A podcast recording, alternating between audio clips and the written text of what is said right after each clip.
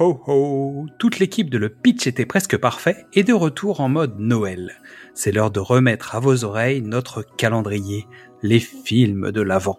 24 cases pour célébrer le retour en enfance et un épisode surprise sous votre sapin. Salut, c'est déjà mon dernier épisode en solitaire pour cette deuxième saison des films de l'Avent. Évidemment, je serai sans doute avec mes comparses sous votre sapin. Avant cela, pour signer mon départ en beauté, je vous offre une plongée dans l'une des œuvres majeures de Steven Spielberg et nous allons parler aujourd'hui de E.T. l'extraterrestre. C'est parti pour l'enfance du jour. Titre original E.T. The Extraterrestrial. Mon dieu, pardon. Année de sortie 1982, réalisateur Steven Spielberg. Au scénario, on retrouve Melissa Matheson. Durée 115 minutes. Les acteurs principaux sont Pat Welsh qui fait la voix de E.T., Henry Thomas qui joue Elliot. On l'a retrouvé dans Les Légendes d'automne, Suicide Kings, euh, Gangs of New York, Don't Look Up ou Doctor Sleep depuis. Robert McNaughton dans le rôle de Michael. Drew Barrymore dans le rôle de Gertie. Donc elle, évidemment, on l'a retrouvé dans la saga Scream, dans Charlie et ses drôles de dames, ainsi que toutes ses suites, Donnie Darko, Le Comeback, Tout le monde dit I Love You, ou Collège Attitude.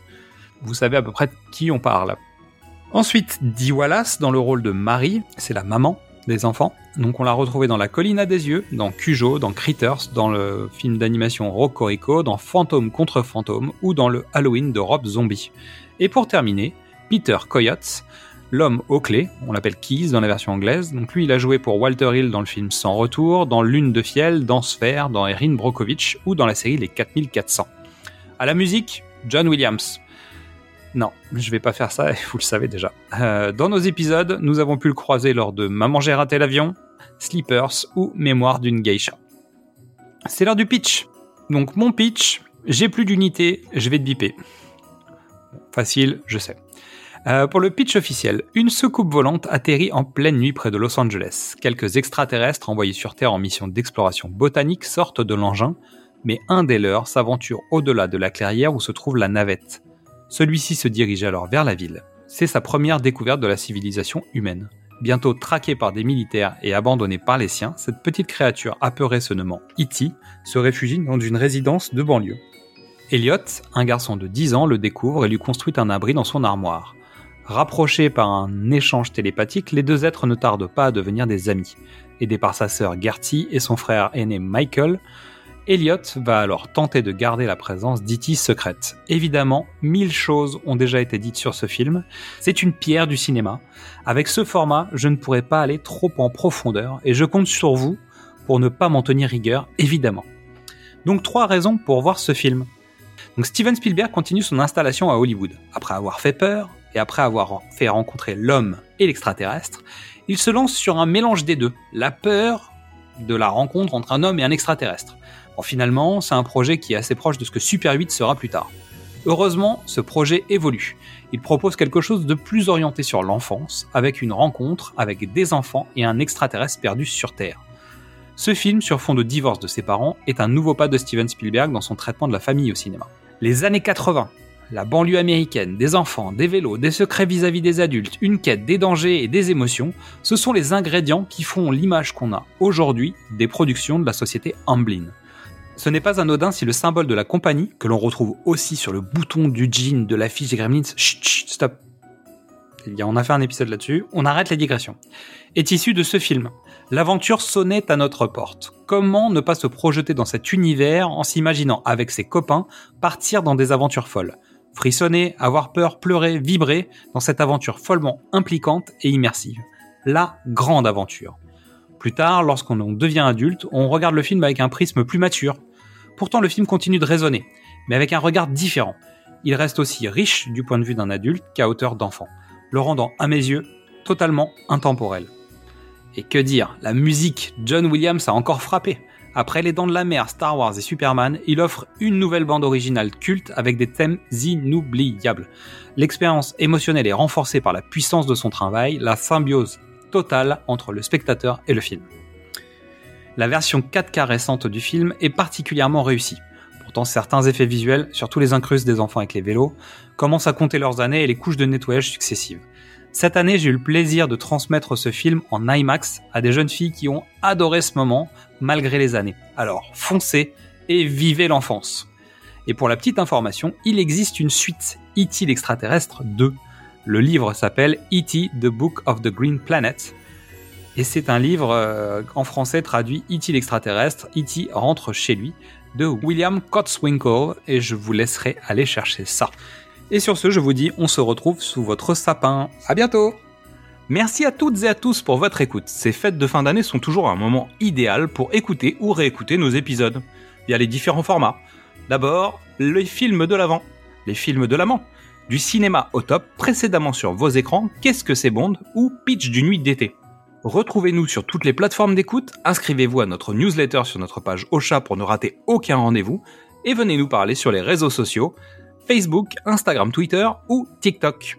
En attendant, c'est le moment de la bande-annonce, puis Yann, l'elfe des Noëls passés, va venir nous rafraîchir la mémoire à coups de flocons magiques.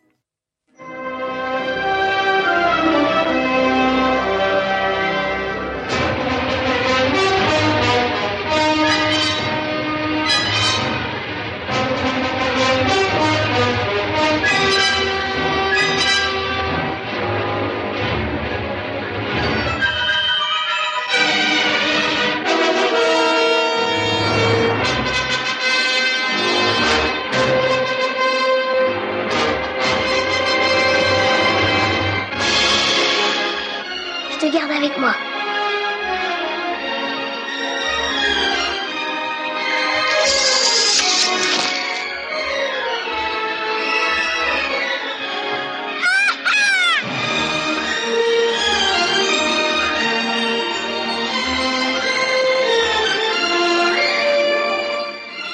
E.T. nous revient bientôt.